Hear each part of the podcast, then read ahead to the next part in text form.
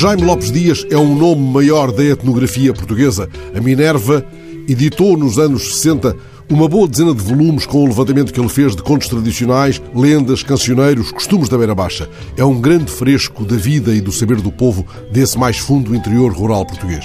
Jaime Lopes Dias nasceu em finais do século XIX, numa aldeia do Conselho de Penamacor, então chamada Val de Lobo. É o atual Val da Senhora da Póvoa, lugar de romaria tão popular como aquela da Senhora de Almortão, em Idenha Nova. Este é o território do estudioso que foi professor em Castelo Branco, oficial do Registro Civil em Penamacor, notário em Idenha Nova. Nos anos 40, Jaime Lopes Dias dirigiu os serviços culturais da Câmara de Lisboa e na capital esteve mesmo à frente da revista municipal embora o seu tema de vida tenha sido sempre a beira baixa.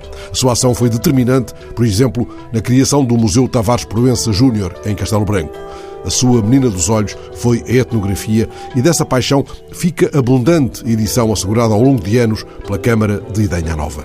Publicou na Feirã, nos anos 30, um livrinho com a reprodução integral de um espetáculo realizado em 21 de novembro de 1935 em Castelo Branco.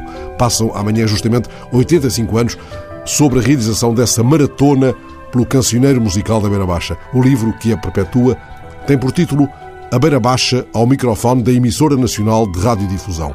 Este é o enquadramento para o Festival Jaime Lopes Dias, que o município de Beira-Macor e a Junta de Freguesia de Val da Senhora da Póvoa organizam online ao longo deste fim de semana de todo o fim de semana. O programa é vasto, inclui uma oficina de gastronomia sobre o azeite e a caça na cozinha contemporânea, conversas sobre o papel dos etnomusicólogos nos séculos XX e XXI e sobre o teatro popular ou a vida dos adufes. Mas o ponto alto será um concerto com base nas recolhas de Jaime Lopes Dias.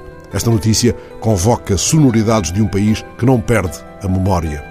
Ecoam bombos de lavacolhos, adufes em Penamacor, uma voz antiquíssima entoa a Senhora do Almortão, Assim amanhã cheira a cravo, cheira a rosas, cheira a flor de laranjeira.